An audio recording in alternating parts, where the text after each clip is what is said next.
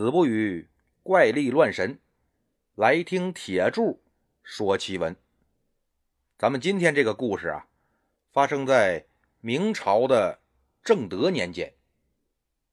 说镇江有个读书人叫谢必昌，十五岁父母双亡，只给他留下了几间大瓦房，还有几亩薄田。他是既没亲戚。也没朋友，就他老哥一个过日子。那么他变卖了父母留给他的房子，把地呢租给别人种，又在自己家这地边上啊盖了两间茅草房，整天就是发奋读书。哎，他就为了一朝中举，出人头地。但是呢，他考了两次科举。只考中了一个秀才，眼瞅着这卖房子的钱可就花没了，那点地租呢，他也不够自己吃饭的，所以只能是天天喝粥。但凡是哪天要是吃碗干的，那就算是过年了。所以说这谢必昌啊，那是真正意义上的穷逼家单身狗啊。但是老天爷呢，好像又觉着这谢必昌不够惨。所以给他的人生啊，又加了点佐料。什么佐料呢？一个女鬼。确切的说呢，是一个不穿衣服的女鬼。怎么回事呢？说这一天呢，谢必昌正坐在茅草屋里边，端着碗稀粥看书呢。那你说是粥啊，其实这里边就没几粒米。突然间，外头就阴云密布。瓢泼大雨可就下上了，紧接着就听咔嚓一声炸雷，吓得谢必昌手一哆嗦，撒了一身米汤。他这起身想找个东西擦擦吧，顺着窗户往外一看，影影绰绰就看见他这茅草屋东边的树林子边上，那地怎么突然就塌出一大坑来？哎，他就奇怪了。说这怎么无缘无故这出来个坑呢？等雨停了，他就溜达走到坑边往里头一看，我的个妈呀！坑里边是什么呀？坑里边是口破破烂烂的棺材，隐隐约约呢还能看见里边的白骨。这估计呀，本来这就是个坟，年头久了，坟包也没了，赶上这天雨大，塌方了。哎，就把这棺材给露出来了。谢必昌叹了口气呀：“哎，都是苦命人呐！你看看我，啊，我考试考不上，吃饭吃不上，哎，住个茅草棚，穿个破衣裳。你瞅瞅你呢，你坟包墓碑全没了。这要不是下大雨啊，谁知道你埋这儿啊？这么看你也算我邻居了，咱们俩呀，做个伴儿吧。”我帮你把这房子修修。他这就回去拿了工具啊，挖土填坑，还给垒了个坟包。这都弄妥之后呢，他又一琢磨，这光有坟包没墓碑也不行啊。他就找了块破木板哎，用这毛笔写上“东邻之墓”，我东边邻居的墓。哎，他把这板子往坟包前面一戳，这就算齐活了。赶等过了十来天这天晚上呢，谢必昌正捧着书，在豆大的灯光底下在那看呢。一阵小风就从窗户缝吹进来了。本来就不大那火苗啊，扑扑棱棱，哎，眼瞅着就要灭了。谢必昌赶紧用手去捂啊。紧接着呢，就听见咚咚咚，有人敲门。谢必昌一手遮着灯苗，一手呢拿着书，心说：“我这年八辈子也没人来呀，今儿怎么谁这么闲呢？”也不起身哎，扭头问了一句：“谁呀？”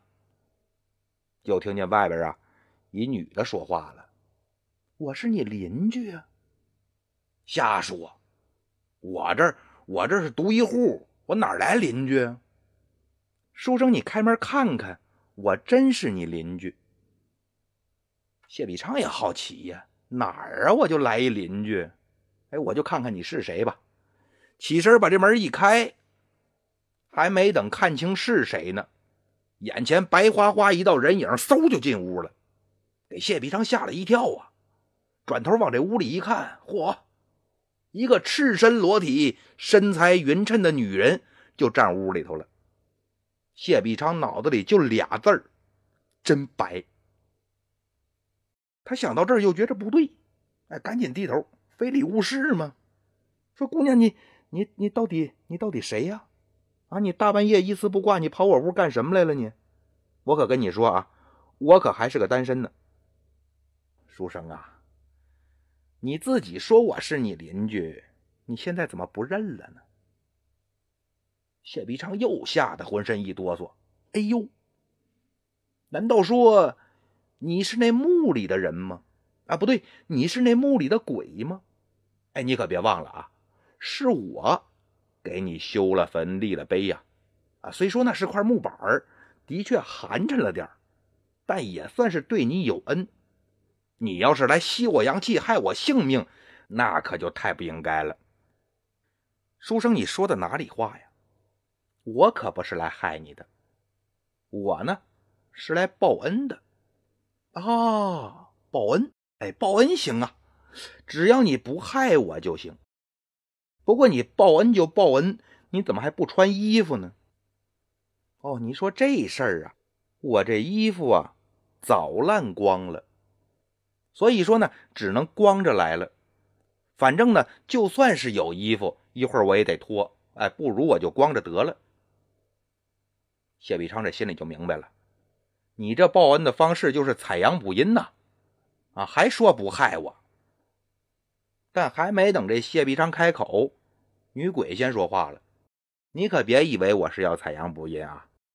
只要我不存着害你的心，你肯定死不了。”谢必昌一想也是啊，人家都是鬼了，那想玩死我个人还不轻而易举吗？反正啊，我就快连粥都喝不上了。说不准哪天我就得饿死，反正横竖都是死，我还有什么可怕的呢？哎，今儿个就是今儿个了，人家都送上门来了，我也就别矜持了。他一咬这后槽牙，把门一关，抱起女鬼就上床了。等第二天早晨，哎，谢必昌一觉醒来，发现自己这一个人躺在床上，哪有什么女鬼呀？心说啊。我这可能就是做了个梦啊！我这应该是单身久了，我想女人想疯了。哎，他也没当回事儿，接着就熬粥啊，看书。等到了晚上呢，咚咚咚，又有人敲门。谢培昌一想，难不成昨天晚上那不是梦吗？起身一开门，哟呵，光不出溜一大白美人就门口站着呢，好嘛！看来这姐们儿啊，是真没衣服穿了。谢北昌把这女鬼让进屋，说：“今儿啊，咱都别着急了，我先找件衣裳给你穿吧，省着以后啊，你天天光着身子往我这儿跑。”说完呢，就翻了一套干净衣裳出来，说：“我呀是个单身汉啊，也没有女人衣裳，你就凑合着穿吧。”这女鬼一捂嘴呵呵一笑。接过来衣裳穿好，说：“书生，今儿你怎么不猴急了？”谢必昌看看他，这我觉着吧，我得把这事儿问清楚了，要不然嘛，这个我心里边不托底啊。行，嗯，那你问吧。这么着，你先说说你谁吧。女鬼就给谢必昌啊来了个自我介绍。这女鬼谁呢？她本名。叫落霞，是个青楼女子，啊，才华容貌那就是花魁一样的人物啊。十七岁的时候呢，落霞遇上了一个中意的客人，这客人呢也想替她赎身，但那老鸨子哪肯把摇钱树拱手让人呢？死活不同意。最后呢，落霞是忧郁而亡。老鸨子就让人呢把落霞这尸身用草席一卷，就扔荒郊野岭去了。最后呢，还是那个想给落霞赎身的客人打听着了扔尸体的地方，啊，买了一口棺材，这才算是给落霞收了尸。然后呢，就埋在了那个树林子的边上。落霞这一口怨气不散，他不想投胎，所以呢，就变成了孤魂野鬼。说起来呀，这都是一百多年前的事儿了。后来呢，这树林子边上被人开垦成了农田。等到了谢必昌父母手里的时候，落霞那坟包和墓碑呀早没了，所以呢，谁都不知道这农田边上还有个坟。直到是十几天前，一场大雨把坟给冲塌了。如果没人管呢，风吹日晒之下，落霞这尸骨不久就得化成粉末。这游荡了一百来年的魂魄，也就只能是烟消云散了。所以谢必昌呢，还真是落霞的大恩人。那有恩就得报恩呐。落霞对着谢必昌行了个大礼。说我也没有别的可以报答你，既然你是个单身呢，那我就当你老婆好了，啊，不知道你愿不愿意？谢必昌听了之后呢，摇摇头，哎，感谢姑娘一番好意吧，愿意呢，我倒是真愿意，但你看看我现在这样啊，穷困潦倒，我粥都要喝不上了，别说养老婆了。我自己能活到哪天都不一定呢。落霞嫣然一笑啊，说：“书生，你也不要灰心，我又不食人间烟火，所以呢也用不着你养，你还是啊一个人吃饱全家不饿。那至于说以后，不管你怎么样，哎，我都陪着你。你要是真死了，那大不了咱俩就做一对鬼夫妻嘛。”谢必昌一想，那也是这么回事谁知道以后什么样啊？能过一天是一天吧。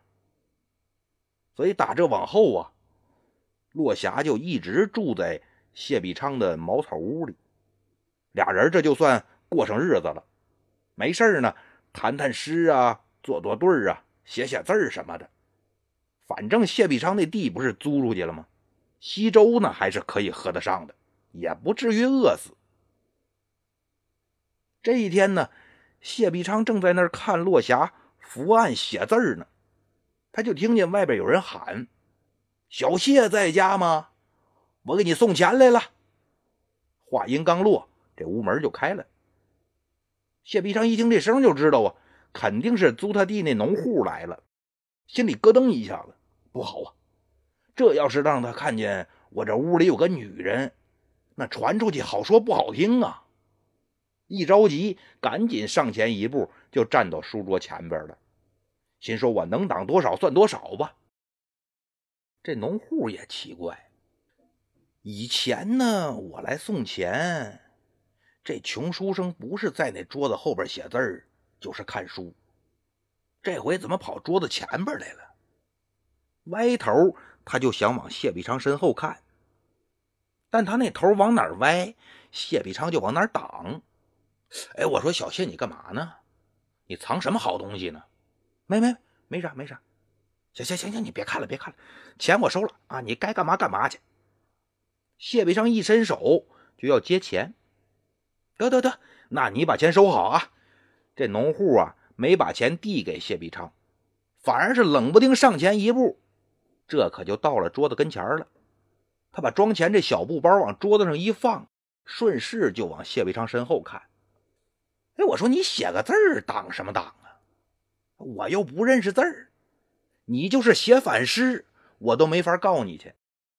你这人也真是有意思。说完呢，摇着头就走了。谢必昌本来看这农户窜到桌子前边，那已经吓得够呛了。一转身就看见落霞正坐在桌子后头，呼哧着俩大眼睛在那看那农户呢。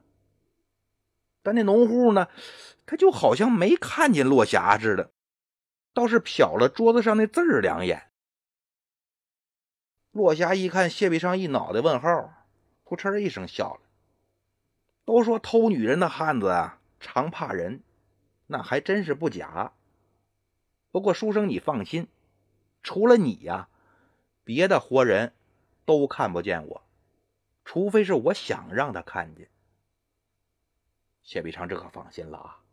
哎呦，娘子你早说呀，吓死我了！那以后我可就不用怕你被别人看见了。就这么过了半年多，转过年来的秋天，那可就是科举的乡试了。谢必昌想着说：“我得抓紧读书啊！这回乡试，我要是中个举人，那我不就不用天天喝粥了吗？”但是落霞不这么想。每当这谢必昌要好好读书的时候，落霞就拉着他聊天，要不呢就拽着他上床。谢必昌急了：“娘子啊！”你不能这样，你这不耽误我进步吗？嗨，官人既然这么说，那我也得跟你交交心。想当年呢，我在青楼的时候，怎么着，那我也是个花魁。我接触的那都什么人呢？那都是有才情、有眼界啊，哪个不是中了进士、当了大官的人呢？光凭着有钱就想见我，那肯定不行。你看咱们俩呀，朝夕相处了这么长时间了，你什么水平我也是看明白了。你说要考中个秀才啊，那就是烧了高香了。你要是想中举人、中进士，没门啊，肯定是没那能力。所以我说呀，你不适合读书，你再努力也没用。谢必昌一听就愣了，难不成说我这辈子就只能天天喝稀粥吗？啊，那我还不如饿死算了。落霞听他这么一说，摇摇头。这个话呀，也不是这么说。你要是听我的，今年乡试以后，你肯定能做一任县太爷。哎，这也算是我报恩了。娘子啊，你可就别安慰我了。我连个举人都考不上，我上哪儿找机会做县太爷去？你看，你不能这么想。你琢磨琢磨，那些称得上英雄豪杰的人物，他有什么共同点呢？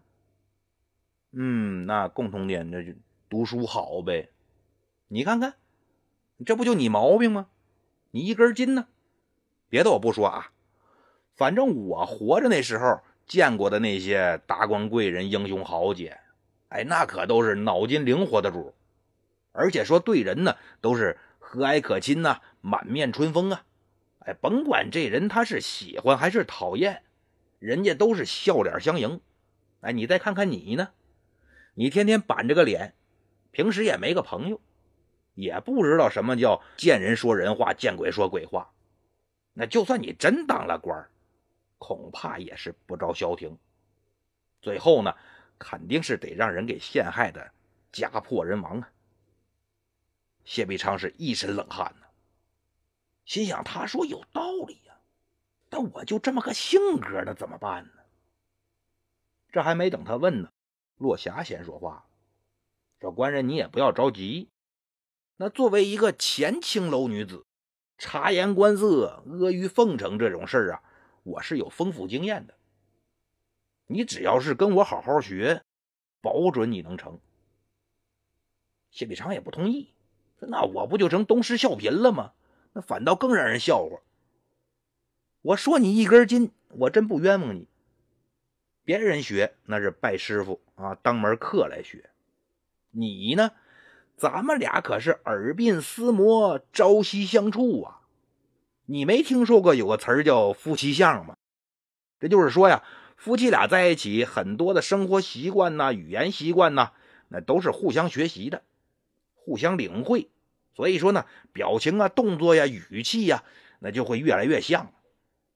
如果说你跟我在一起没受感染，没有改进，那只能说明一个问题：你不够爱我呀。既然是你不够爱我，哎，那我还是趁早走了算了。我可不愿意看着你穷困潦倒一辈子。谢必昌想想，好像也是这么回事啊。那行吧。那以后我就多留意着点你，那你也多教教我，我争取改改我这性格。不过这跟我当官有什么关系？落霞说：“你别管了，你只管学就好了。”哎，就这么过了又有大半年了。你还真别说，谢必昌啊，性格大变，这天天笑呵呵的啊，性格很随和，能说会道，又不让人觉着油嘴滑舌。落霞说：“成了。”谢必昌就奇怪了：“什么就成了？”落霞说：“你当官这事儿成了呀。”收拾收拾，你准备进京赶考吧。谢必昌摇摇头啊，娘子你别闹啊！这大半年我可天天跟你学这玩意儿，也没正经看过书。啊，你又说我没考举人的本事，举人我都考不上，那更别提当官了。再说了，你都说我考不上举人了，你怎么还劝我去赶考啊？我瞎看看他，官人呐。虽然你肯定考不上举人，但你想想，京城是什么地儿啊？那可是精英荟萃、人物云集的地方啊！你今时可不同往日啊！现在呢，你可是风度翩翩的谦谦君子了，说不准呢，你就能碰上当官的机会呢。那行吧，那反正听娘子的不会错啊，但你也知道。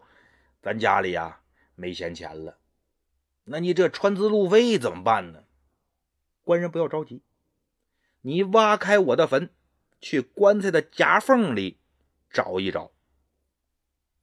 挖坟掘墓这事儿啊，自古以来都是挺损德行的，但是现在人家本主都说了，说来把我坟刨喽，那也就没什么不好意思的了，挖吧。谢必昌挖开了落霞的坟。哎，竟然在靠着脑袋那边的那个棺材缝里啊，抠出个金簪来。原来啊，当初落霞那情郎在埋他的时候，给他放了个金簪，这算是便宜了谢必昌了。变卖了金簪，有了路费，这一人一鬼可就到了京城了。在京城的东郊找了个大院租了一间房，先住下。哎，就等着考试了。过了几天呢，落霞就问谢必昌说：“你注意咱们走廊对门住着那位大爷了吗？这出来进去的，我倒是见过他几回啊。那那脸盘那眉眼儿，特别是他那胡子，我就看他吧，长得怎么看怎么像张飞。但你就说这长相啊，偏偏又是穿金戴银啊，那一看就是有钱人。平时也……”没见着什么人来拜访他。晚上闲着没事呢，他就奔后院喂他那个一匹骡子、一匹马去。那我跟他也没搭过话啊，见面点个头而已。陆霞说：“你别解释，你这还没注意过人家呢，人干嘛你都知道。那这么着吧，就这人了啊。你明天穿戴打扮一下，你去拜访他，你跟他交个朋友。